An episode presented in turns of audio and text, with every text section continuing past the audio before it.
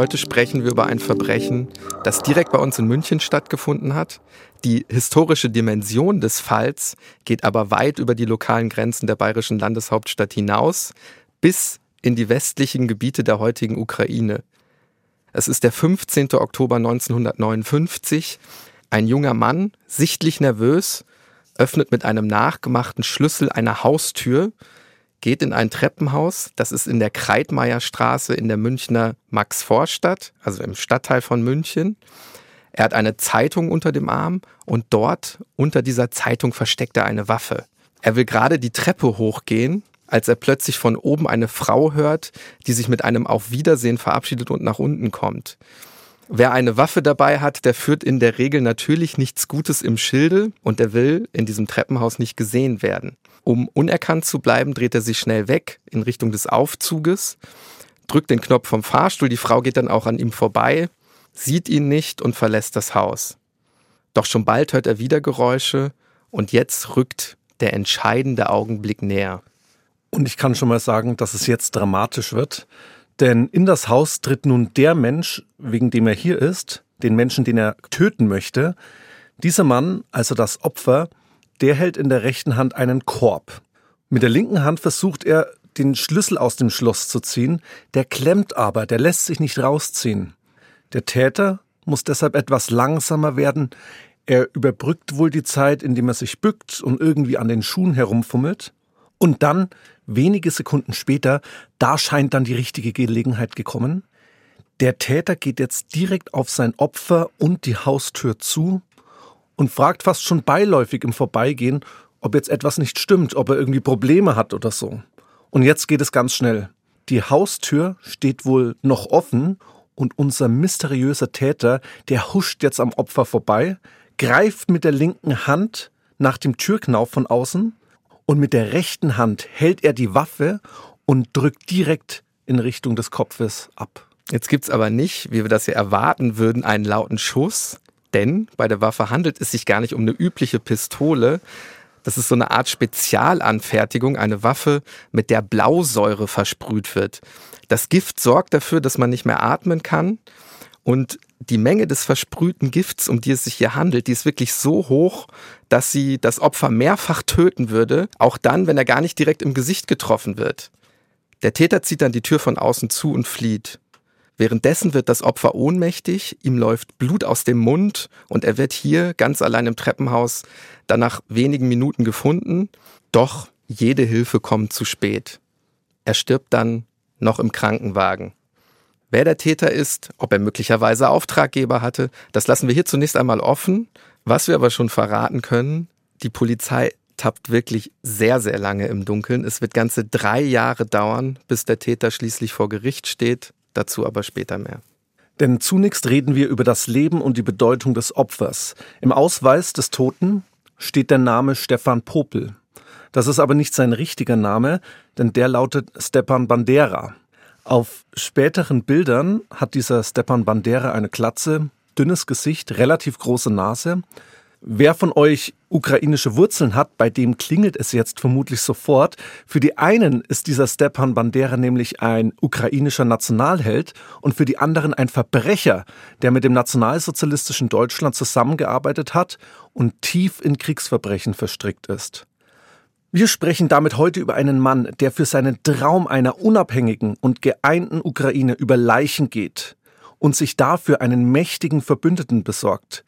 Adolf Hitler und das nationalsozialistische Deutschland. Wir sprechen darüber, wieso er bei den Nazis in Ungnade fällt und später sogar im KZ landet, wie er da dann wieder rauskommt und für wen er auch nach dem Krieg der Staatsfeind Nummer eins ist. Denn genau dahin führt auch die Spur seines Killers. Und damit tauchen wir heute tief ein in die ukrainische Geschichte des 20. Jahrhunderts und zeigen das enorme Leid an der Zivilbevölkerung, das entstehen kann, wenn zwei skrupellose Großmächte aufeinandertreffen und man genau dazwischen liegt. Wir, das sind Hannes Liebrandt und Niklas Fischer, zwei Historiker von der Ludwig-Maximilians-Universität in München. Das ist ein Podcast von Bayern 2 in Zusammenarbeit mit der Georg von Vollmer Akademie. Das ist Tatort Geschichte.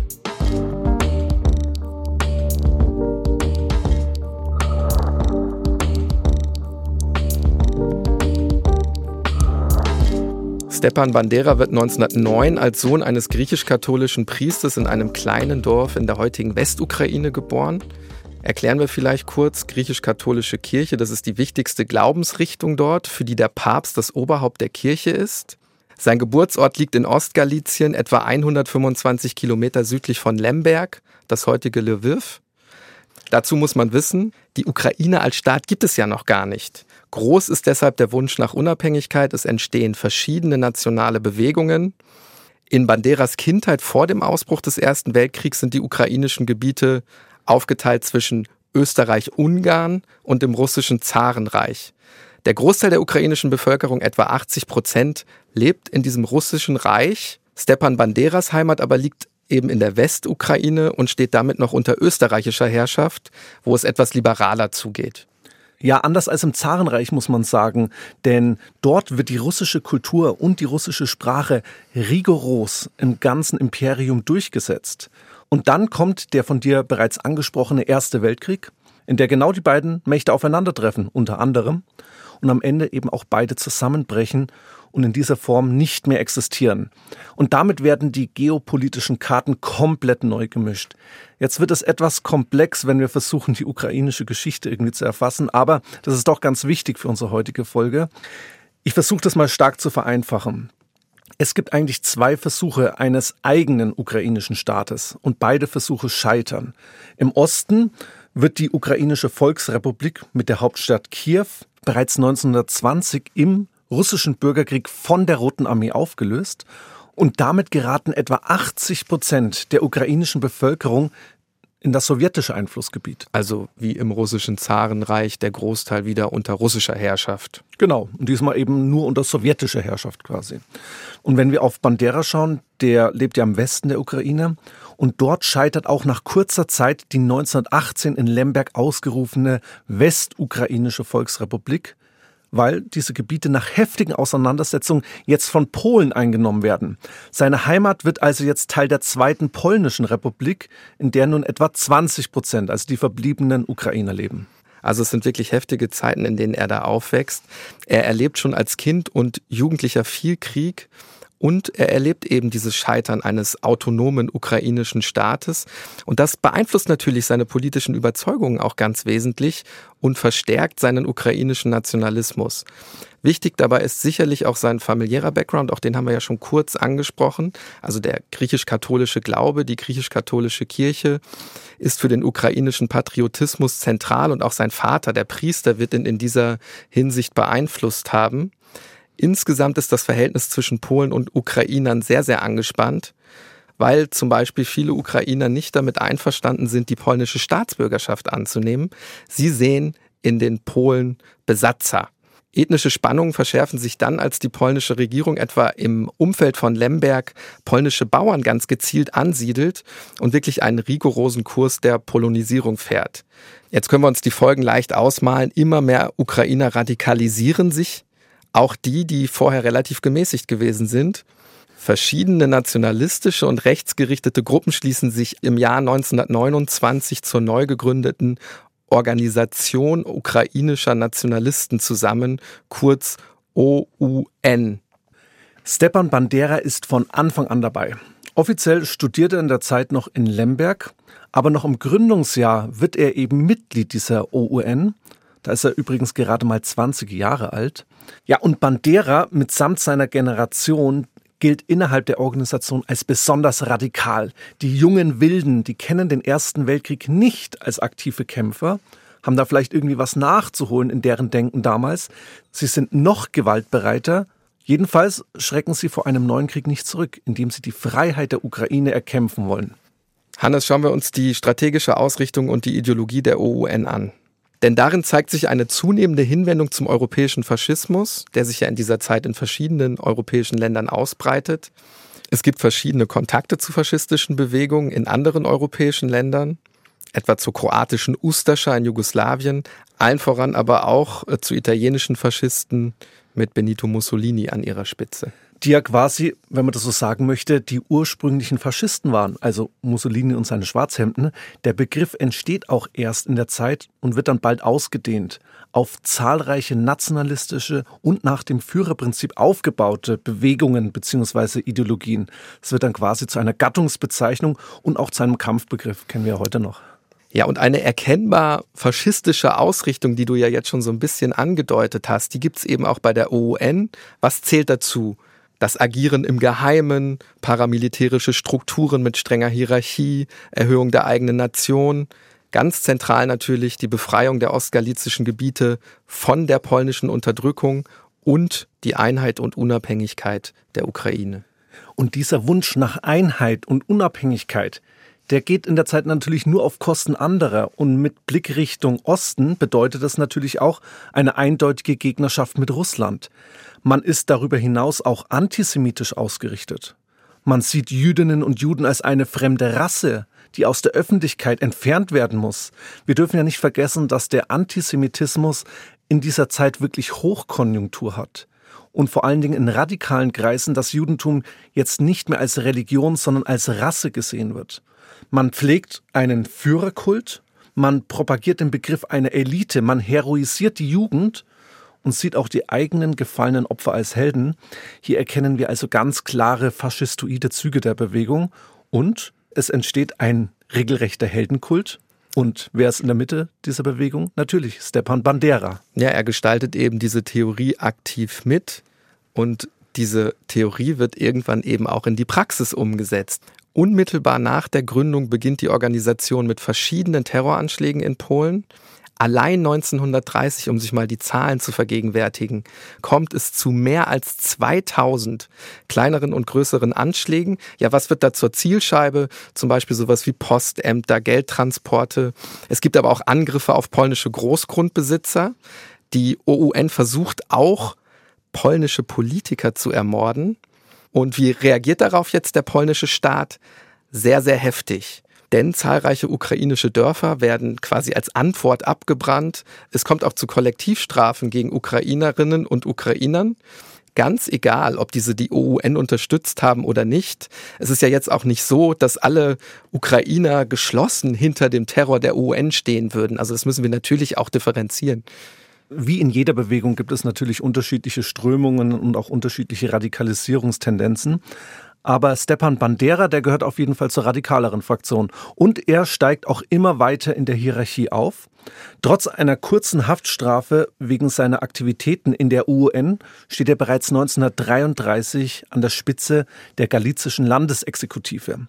Er entwickelt die militärische und geheimdienstliche Ausbildung der Kader weiter. Er schwört da die Leute auf Gehorsam gegenüber der Organisation ein und unter seiner Regie richtet sich die Gewalt auch nach innen, quasi in die eigene Organisation, gegen die eigenen Mitglieder.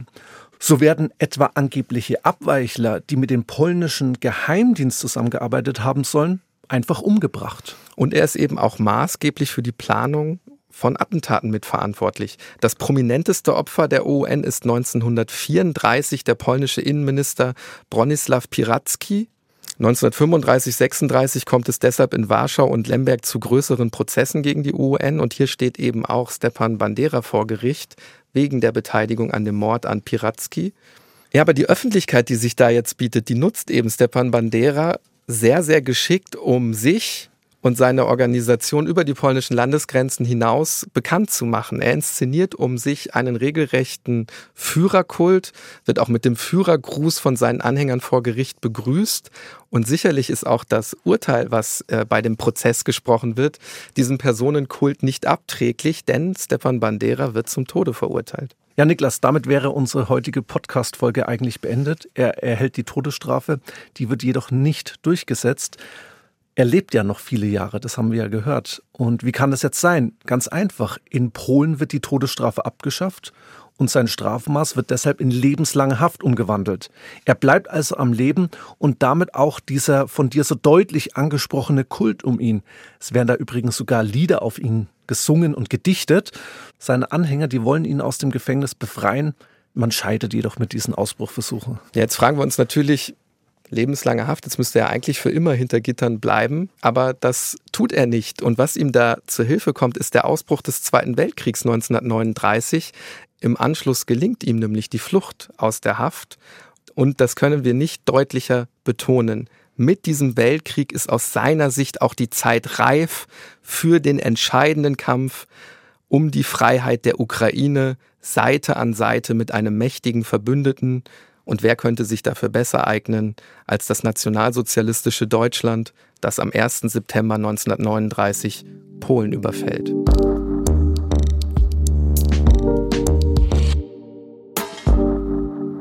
Mit dem Einmarsch der deutschen Truppen in Polen, da erkennen jetzt auch die nationalistischen ukrainischen Kräfte ihre Chance, sich eben von diesen Fesseln der polnischen Herrschaft zu befreien als sogenannte Hilfswillige sind deshalb schon im September 1939, also mit Kriegsbeginn, zahlreiche OUN-Mitglieder beim Vormarsch in Richtung Osten während des Polenfeldzugs dabei. Zunächst aber werden ihre Hoffnungen auf ein gemeinsames Vordringen bis nach Lemberg enttäuscht. Denn Hitler und Stalin, die haben ja ganz andere Pläne. Im sogenannten Hitler-Stalin-Pakt teilen die beiden Diktatoren ja Polen unter sich auf. Im Osten Polens, also die heutige Westukraine und damit auch die Heimat von Bandera. Da marschieren jetzt Sowjettruppen ein. Und das ändert natürlich für Bandera auch wieder alles. Bandera gerät jetzt aber nicht in sowjetische Gefangenschaft, sondern er ploppt gewissermaßen 1940 in der deutschen Einflusszone wieder auf, genauer in das von den Nazis errichtete Generalgouvernement in Krakau.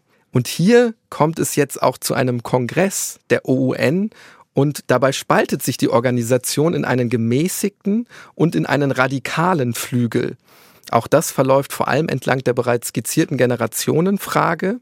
Der junge, radikale Flügel, die sogenannten Banderisten mit ihrem Führer Stepan Bandera, ab sofort nun OUNB genannt, ist dabei deutlich gewaltbereiter. Wie ist jetzt die Situation? Also Ostpolen ist besetzt von der Sowjetunion, Westpolen ist besetzt von der deutschen Wehrmacht.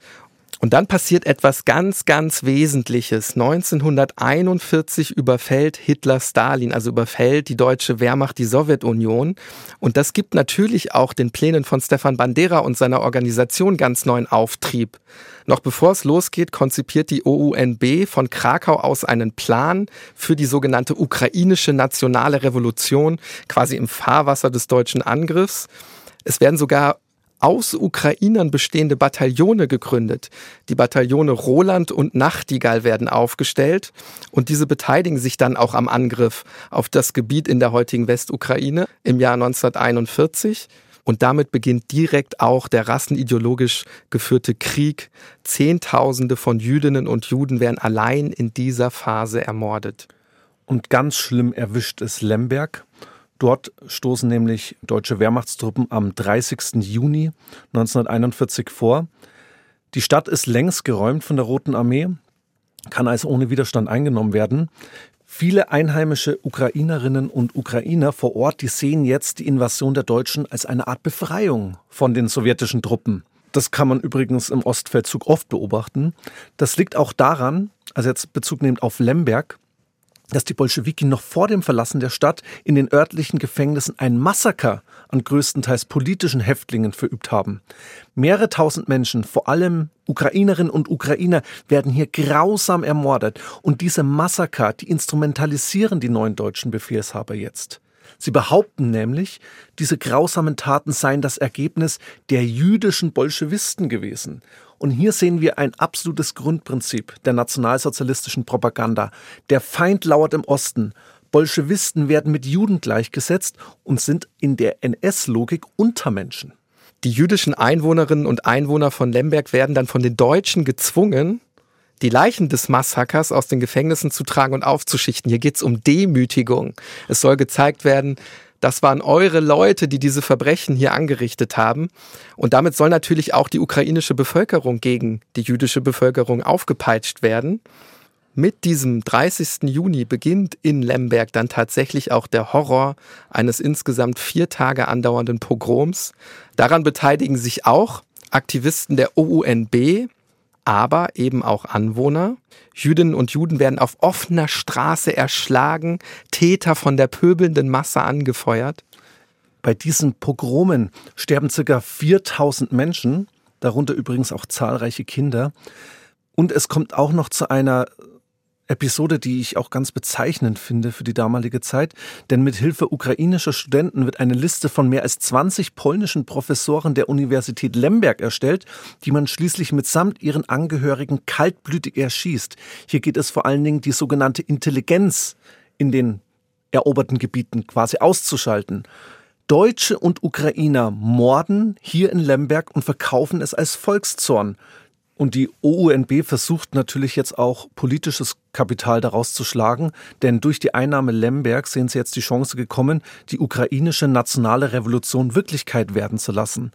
Um mal die Dimension zu verstehen, es sind in diesen Tagen knapp 20.000 OUN-Aktivisten in der Stadt, versammeln sich dort, agieren dort und die schwören ihre Landsleute vor Ort auf Stepan Bandera als Führer ein. Es werden Waffen ausgegeben, es werden Parolen geschrien und der Kampfesmut gestärkt. Das Interessante ist aber, Stepan Bandera selber ist gar nicht vor Ort. Der ist im ostpolnischen Kulm, kann nur von dort Anweisungen geben, weil ihm die Deutschen verbieten, sich hier in den sogenannten befreiten Gebieten aufzuhalten. Grund war sicherlich auch, dass man glaubte, dass man ihn dort vor Ort nicht kontrollieren kann. In dieser aus seiner Sicht wirklich historischen Stunde muss er deshalb seinen Stellvertreter Jaroslav Stetsko beauftragen, noch am 30. Juni 1941 dann tatsächlich den unabhängigen ukrainischen Staat vom Lemberger Rathaus aus zu proklamieren. Bandera und seine Bewegung scheinen also wirklich endlich am Ziel angekommen, doch ihre Träume werden schon bald wieder zerplatzen.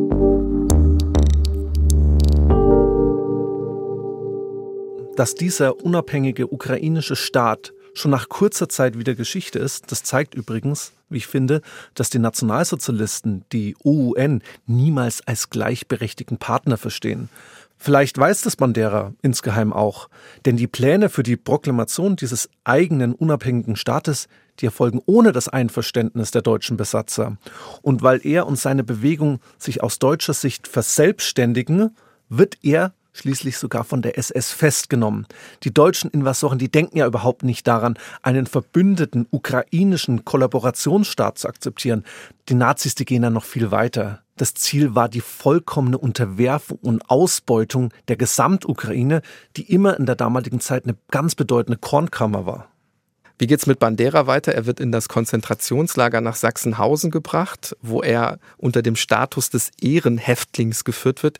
Das ist ein ziemlich zynischer Begriff, weil ein Konzentrationslager ja immer ein Konzentrationslager bleibt, egal welche Sonderbehandlung man dort erfährt. Aber Häftlinge mit einem solchen Status haben Wände zwischen den Zellen, Möbel, können sogar Bilder aufhängen, es gibt einen Teppich auf den Boden. So paradox das klingt, gerade seine Inhaftierung hilft Bandera übrigens, dann nach dem Zweiten Weltkrieg, denn den verlieren ja die Nationalsozialisten bekanntermaßen und durch seine Zeit im Konzentrationslager kann Bandera sich als Opfer der Nazis in Szene setzen, denn einen Helfer von Hitler hätte man ja wohl kaum in ein KZ gesteckt. Ja, aber Niklas, wir wissen ja jetzt alle, die jetzt zugehört haben, dass es nur die halbe Wahrheit ist. Nicht zuletzt auch, weil die Zusammenarbeit der OUNB mit Nazi-Deutschland auch in seiner Abwesenheit weitergeht. Ihre Mitglieder unterstützen die Deutschen weiterhin bei der Ermordung und Deportation von Juden in der Ukraine. Man muss sich das nochmal vergegenwärtigen. Die Westukraine ist ja flächenmäßig gar nicht so groß. Und dennoch werden allein hier circa 800.000 Menschen und damit mehr als 90 Prozent der dort lebenden Jüdinnen und Juden ermordet. Das ist ein unvorstellbarer Blutzoll, den die westukrainische Zivilbevölkerung hier zahlen muss. Wie komplex die Gesamtgemengelage ist, zeigt sich 1943 in der neu gegründeten sogenannten ukrainischen Aufstandsarmee, kurz UPA, in der auch viele OUNB-Mitglieder organisiert sind. Die kämpft zwar auch eine gewisse Zeit gegen die deutsche Wehrmacht, vor allem eben als erneute Hoffnung für einen eigenen ukrainischen Staat enttäuscht werden. Die UPA ist zugleich aber auch für den massenhaften Tod von Polen in der westlichen und nordwestlichen Ukraine verantwortlich. Warum ist das so? Wir müssen hier einfach die Kriegswirren in der damaligen Zeit und eben diesen rassenideologisch geführten Krieg sehen. Unter der Verantwortung der deutschen Besatzer kommt es zur fast vollständigen Vernichtung der jüdischen Bevölkerung und dann richtet die UPA ihre Waffen gegen die dort lebenden Polen. Es kommt unter der Anwesenheit der Deutschen zu regelrechten Säuberungen. Insgesamt sterben nach modernen Schätzungen 70 bis 100.000 Menschen. Jetzt kann man sich natürlich die Frage stellen, welche Verantwortung Stepan Bandera für diese Verbrechen trägt. Der Historiker und Osteuropa-Experte Rosolinski Liebe, der kommt zu der Einschätzung, dass sich zwar viele der Täter solcher Massaker mit Bandera identifizierten, er aber aus dem Konzentrationslager keine Befehle erteilen konnte. Und dennoch sieht er eine moralische Verantwortung von ihm, weil Bandera nie einen Hehl daraus gemacht hat, dass für die Entstehung eines ukrainischen Staates, jetzt zitiere ich ihn, nicht nur Hunderte, sondern Tausende Menschenleben geopfert werden müssen.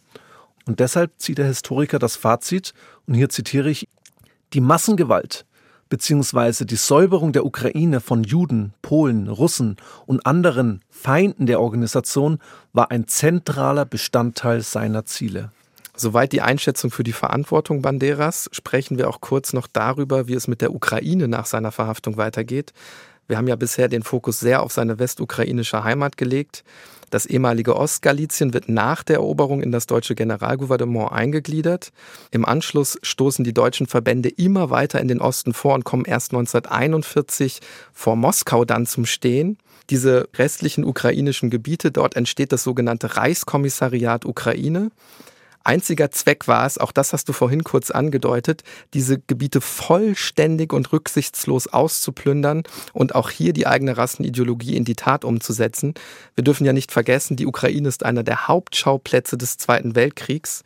Die Schätzungen dieses riesigen Blutzolls gehen dabei zwar auseinander, wir reden insgesamt aber von mindestens fünf Millionen Toten allein in den ukrainischen Gebieten insgesamt. Der heutige ukrainische Botschafter in Deutschland, Andriy Melnik, der spricht sogar von acht Millionen Opfern.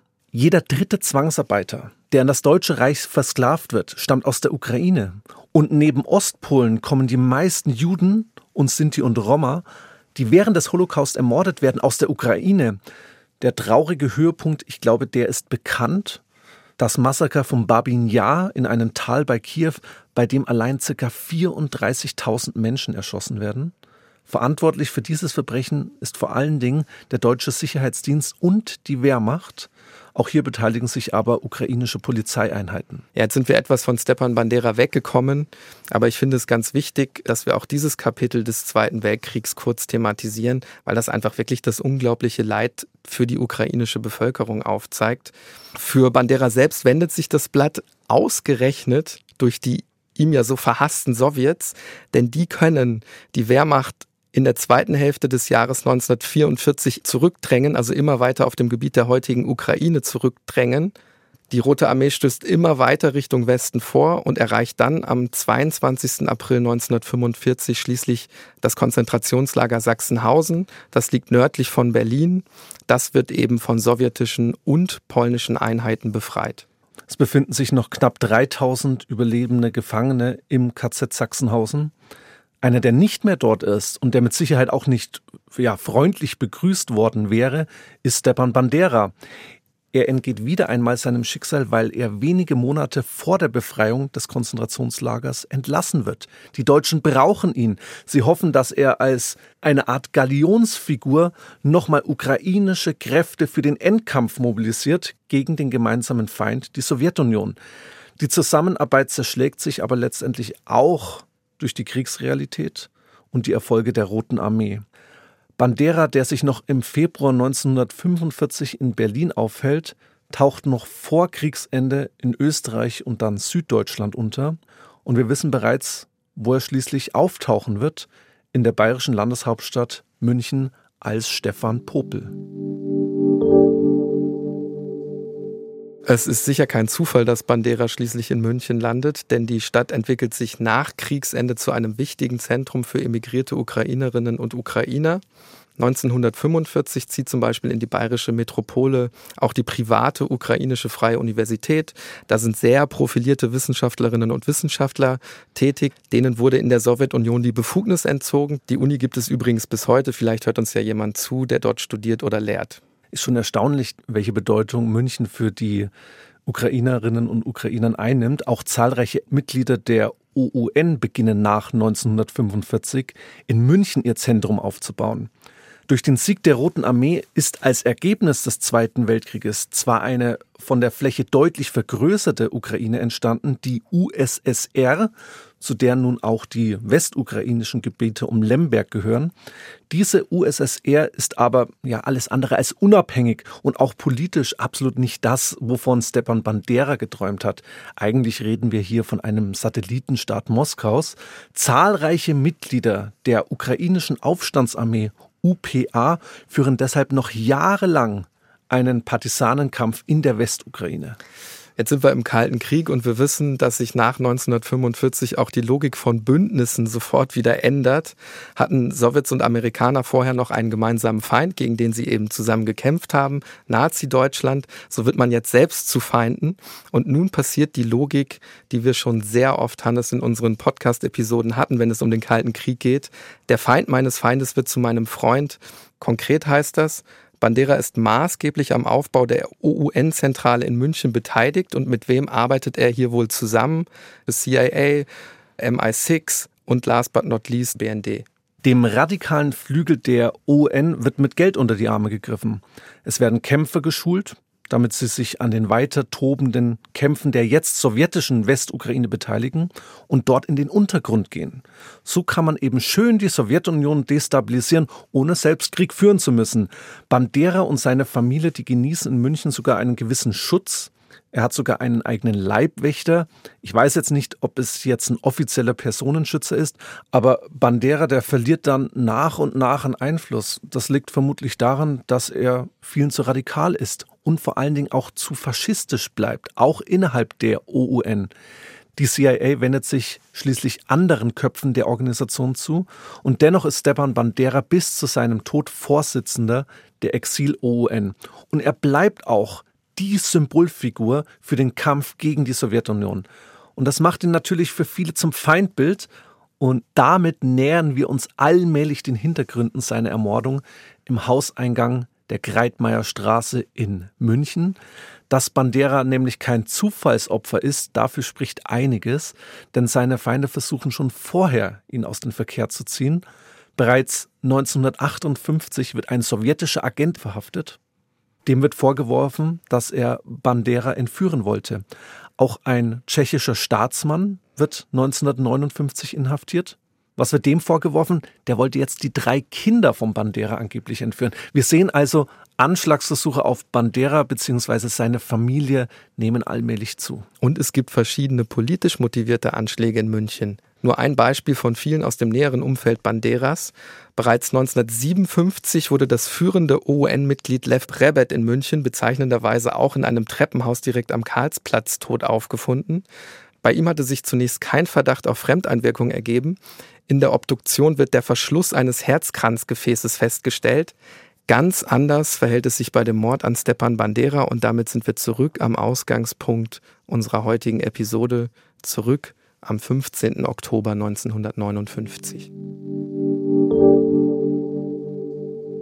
Als Bandera tot aufgefunden wird, findet man unter seiner Kleidung eine Waffe zum eigenen Schutz und er hat zudem auch durch Glassplitter leichte Verletzungen im Gesicht und das macht die Ermittler natürlich hellhörig. Die Münchner Mordkommission beginnt mit ihren Ermittlungen und es wird eine Obduktion angeordnet. Und diese Obduktion ergibt, dass Bandera jetzt keines natürlichen Todes gestorben ist, weil Spuren von Cyankali, also Blausäure, entdeckt werden. Offen erscheint jetzt nur, war es Mord oder war es Selbstmord? Und der Spiegel hat keine 14 Tage nach seinem Tod bereits eine Vermutung, denn schließlich stand Bandera seit 15 Jahren an der Spitze der sowjetischen Kriegsverbrecherliste. Und aus diesem Grund liegt es laut Nachrichtenmagazin nahe, und hier zitiere ich dem Spiegel, in dem geheimnisumwitterten Ende des ukrainischen Partisanen die Hand des sowjetischen Geheimdienstes zu vermuten. Ja, Klingt jetzt erstmal so, als hätte man den Täter bald, aber es wird tatsächlich nochmal zwei Jahre dauern, bis Bewegung in den Fall kommt. Das passiert aber eben nicht, weil die Mordkommission, die Ermittler dem potenziellen Täter auf die Schliche kommen würden oder eben auch seinen Hinterleuten, sondern weil sich der Mörder selbst stellt. Und das hängt mit dem Bau der Berliner Mauer 1961 zusammen. Wenige Tage davor reist der übrigens auch aus Lemberg stammende Bohdan Stajinski vermutlich über Moskau nach Ostberlin. Es gibt ein Foto von ihm etwa aus dieser Zeit, kurze, leicht lockige, dunkle Haare, ja fast schon ein jugendliches Erscheinungsbild, wirkt auf dem Bild jetzt nicht unbedingt so, als wäre er ein Schwerverbrecher, eher so, als könnte er keiner Fliege was zuleide tun. Ja, seine deutsche Frau ist nach Ostberlin gegangen, weil sie dort das gemeinsame Kind zur Welt bringen sollte. Das stirbt aber kurz nach der Geburt. Stasinski kommt zur Beerdigung und er nutzt jetzt die Gelegenheit, um sich mit seiner Frau abzusetzen. Sie steigen in die S-Bahn nach Westberlin und fliehen. Und im Gepäck hat er eine ganz spektakuläre Geschichte für die westlichen Behörden. Über eine Berliner Polizeiwache bringt man ihn zu einer amerikanischen Dienststelle. Denn was er zu sagen hat, ist wirklich unglaublich brisant. Er sagt, er sei KGB-Agent und habe nicht nur Rebet, das andere führende UN-Mitglied, sondern eben auch Stepan Bandera in München umgebracht. Das Finale unserer heutigen Episode ist wirklich ein regelrechter Agenten-Thriller. Gleichzeitig verwebt sich aber auch die Geschichte der Westukraine in den Fall. Das zeigt sich in der Aussage des Täters bei der Gerichtsverhandlung gegen ihn, zu der es 1962 in Karlsruhe kommt. Dieser Staschinski ist zu diesem Zeitpunkt knapp über 30 Jahre alt. Wenn ich mich jetzt nicht verrechnet habe, dann hat er Stepan Bandera mit 27 ermordet. Schauen wir uns zunächst mal seinen Weg zum Auftragskiller etwas genauer an. Das Besondere ist nämlich, es gibt von der Herkunft und dem Lebensweg anfangs eine gewisse Parallele zu seinem Opfer und doch entwickelt sich Staschinski in eine vollkommen andere Richtung als Bandera. Das wissen wir von seinen Aussagen vor Gericht, die als glaubwürdig eingestuft werden. Packen wir für euch in die Show Notes, könnt ihr nachlesen. Auch Staschinski kommt aus einem Dorf in der Westukraine bei Lemberg. Und hier erlebt er nach eigener Aussage schon in seiner Jugend, Zitat, heftige Auseinandersetzungen zwischen Ukrainern und Polen. Nach der polnischen Zeit folgt dann die sowjetische Herrschaft ab 1939. Er schildert die Gewalt zwischen Ukrainern, Polen und Russen. Er berichtet von der deutschen Besatzung, vom Unabhängigkeitskampf der Ukrainer, die zeitweise auch eben gegen die Deutschen kämpfen. Er beschreibt die Partisanenkämpfe gegen die Sowjets, die dann ja irgendwann nach dem Rückzug der Wehrmacht wieder auf die Gebiete zurückgekommen waren.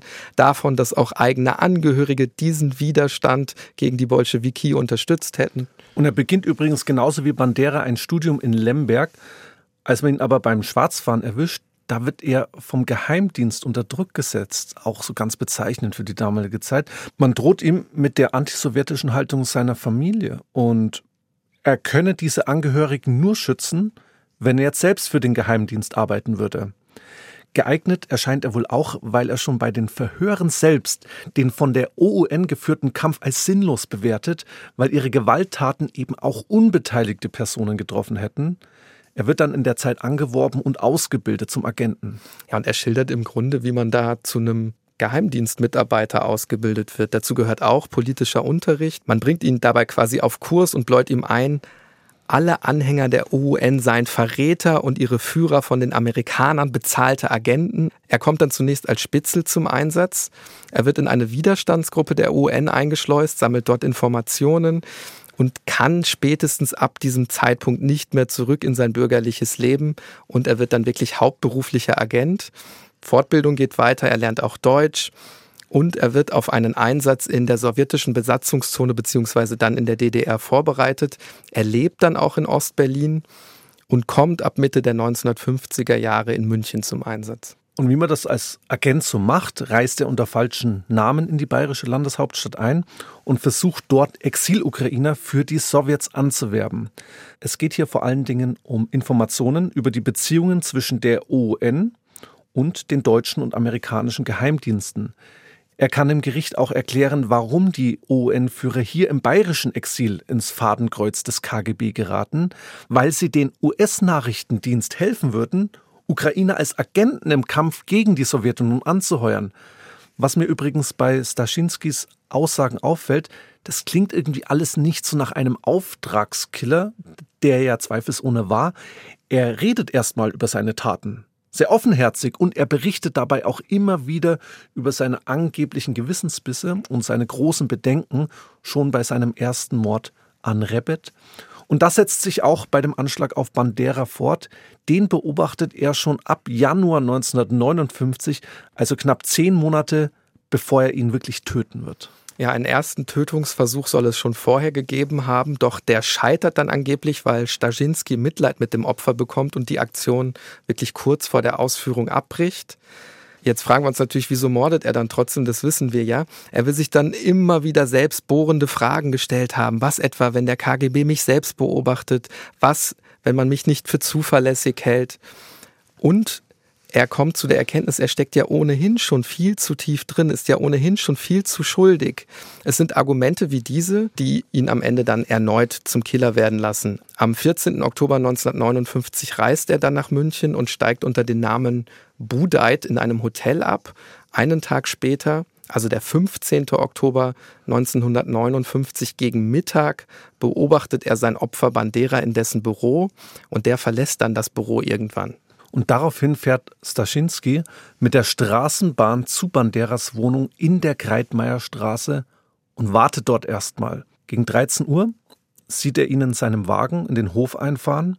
Den Rest haben wir gehört. Er verschafft sich mit einem nachgemachten Schlüssel den Zugang zum Treppenhaus und bringt Bandera mit der Giftpistole um. Das ist eine Spezialanfertigung, muss man sich vorstellen, mit zwei Läufen, die aus fingerdicken Metallrohren bestehen. Zwei Läufe deshalb, weil eigentlich auch Banderas Leibwächter hätte ausgeschaltet werden müssen. Der ist aber nicht da. Ich konnte es nicht nachrecherchieren, aber der ist zum Tatzeitpunkt nicht da. Ja, wenn zwei Historiker in einem Podcast versuchen, äh, technische Dinge zu besprechen, also so eine Waffe, das ist eine große Herausforderung. Aber versuchen wir uns dem vielleicht doch noch mal etwas zu nähern. Bei der Waffe, da wird ein Metallkolben bewegt, der in dem Mündungsrohr, also dem Lauf, schließlich eine Glasampulle zerdrückt und in der befindet sich die Blausäure und die wird dann beim Abdrücken von Stasinski versprüht. Nachdem das gelingt, also Bandera quasi getroffen wird, gelangt der Killer ins Freie, muss aber selbst eine Art Gegengift einatmen. Er flieht dann in Richtung des Münchner Hofgartens. Den nachgemachten Schlüssel wirft er in einen Gully, die Waffe entsorgt er in einem Bach. Noch am selben Tag dann nimmt er einen Zug nach Frankfurt, steigt dort wieder in einem Hotel ab und bucht sich für den nächsten Tag einen Flug nach Berlin. Im November 1959 ist er dann wieder in Moskau. Niklas, ich wiederhole mich, klingt nach einem Agenten-Thriller und das ist es auch. Ein KGB-Attentat mitten im Kalten Krieg hier in München. Für die Durchführung dieses wichtigen Regierungsauftrags wird ihm sogar der Kampforden des Roten Banners verliehen. Doch trotz dieser Ehrung wachsen nach eigener Aussage immer mehr die Gewissensbisse bei Staschinski. Die Morde zehren an ihm. Er vertraut sich dann angeblich seiner Frau an.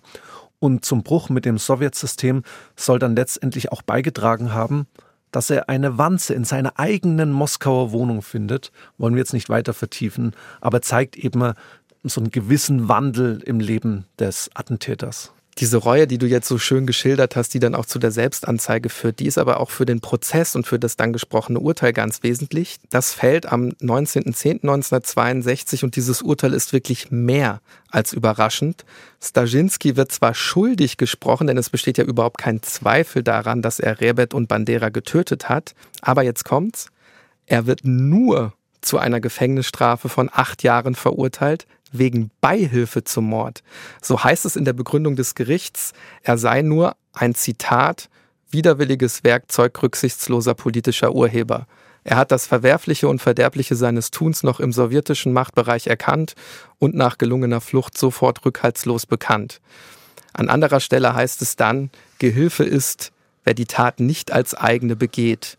Das Gericht sieht also, um das zusammenzufassen, die eigentlichen Taturheber in Moskau als Täter an.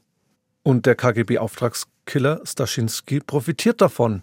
Aber juristisch ist dieses Urteil auch darüber hinaus ganz brisant, weil sich in der Folge damit auch viele NS-Täter als bloße Befehlsempfänger bzw. als Gehilfen aus der Verantwortung stehlen können. Dafür gibt es jetzt zahlreiche Beispiele, auf die wir nicht eingehen können. Besonders prominent ist sicherlich der Fall Robert Mulker, dem Adjutanten des Auschwitz-Kommandanten ne, Rudolf Höss. Auch der wird nur als Gehilfe zu 14 Jahren Gefängnis verurteilt und wird bereits nach kürzester Zeit wegen Haftunfähigkeit dann entlassen. Der Mörder von Stepan Bandera erhält am Ende also nur eine geringe Strafe. Wir konnten nicht genau klären, was aus Bogdan Stajinski nach seiner Entlassung wird. Er lebt möglicherweise bis heute irgendwo versteckt mit einer neuen Identität. Was wir wissen, Stepan Bandera stirbt an diesem 15. Oktober 1959. Was aber bis heute weiterlebt, ist die Instrumentalisierung und Mystifizierung seiner Person in der Ukraine. In der pro-russischen Öffentlichkeit wird dabei das Bild Banderas als Verräter gezeichnet, einer, der sich den Nazis angedient hat. Aber nicht nur neofaschistische Kreise sehen in ihm einen Vorkämpfer für die ukrainische Unabhängigkeit. Das gilt insbesondere für die Gebiete in der Westukraine, wo heute Statuen von Bandera stehen und wo er mit riesigen Bannern bei Fußballspielen geehrt wird. Sogar bei den proeuropäischen Maidan-Protesten 2013, 2014 in Kiew sind Bandera-Plakate zu sehen, eben weil man den Weg der Ukraine in die Demokratie, in die Unabhängigkeit mit seinem nationalistischen Kampf verbindet.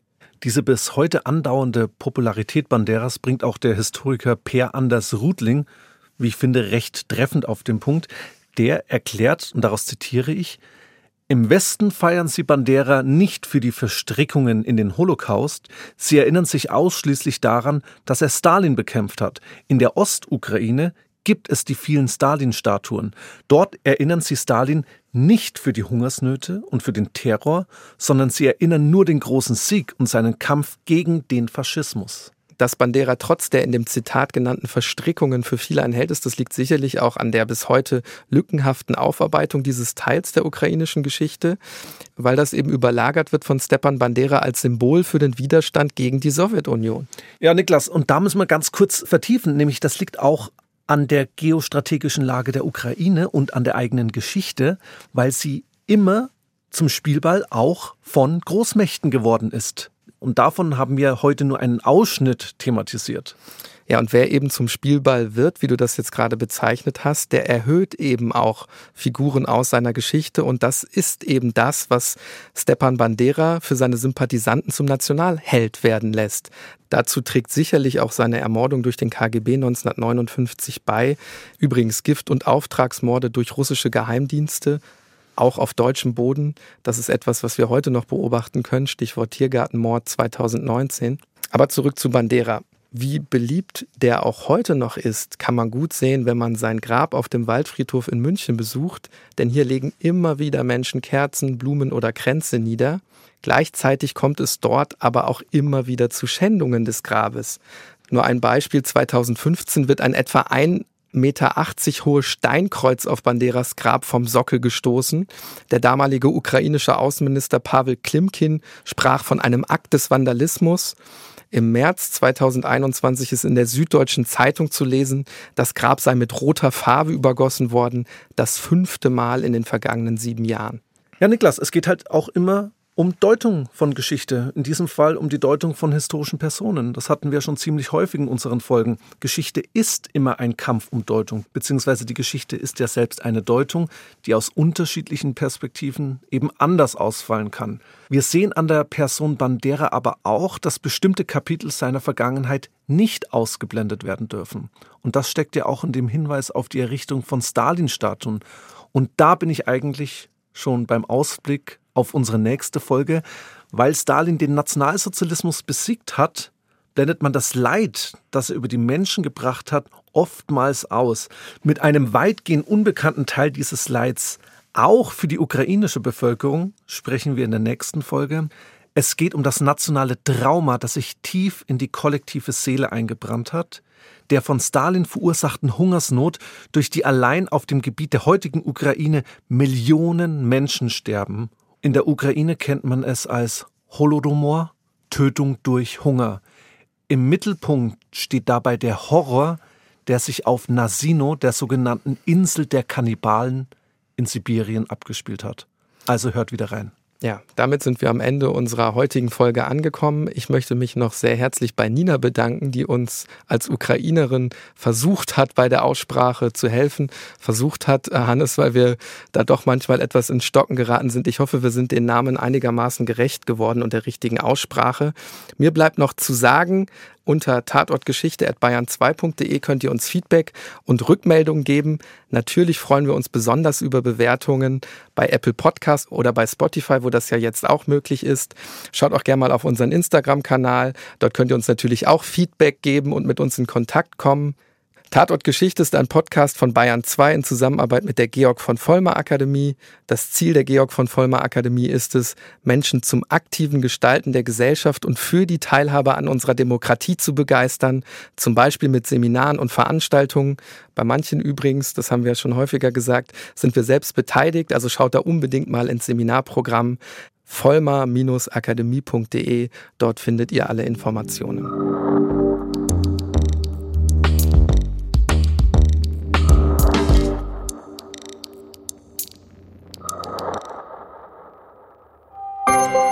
Wenn euch dieser Podcast gefallen hat, dann gefällt euch vielleicht auch dieser Podcast. Der große Bruder ist unfehlbar und allmächtig. 1984. George Orwells Klassiker der dystopischen Literatur als Podcast. Unser Wissen, unser Glück verdanken wir seiner Führung und Inspiration. Der große Bruder wird nie sterben. Überwachung und Geschichtsfälschung in einem totalitären Großstaat. Gedankendelikte lassen sich nicht ewig geheim halten. Nein, mein Lieber. Für ein paar Jahre kann man eventuell so durchrutschen, aber früher oder später, da schnappen sie ein. 1984. Ein vielstimmiges Hörspiel mit Franz Petzold, Elisa Plüss und vielen anderen. Der große Bruder sieht dich. Hört alle vier Folgen von 1984. You've got two. Jetzt überall, wo es Podcasts gibt.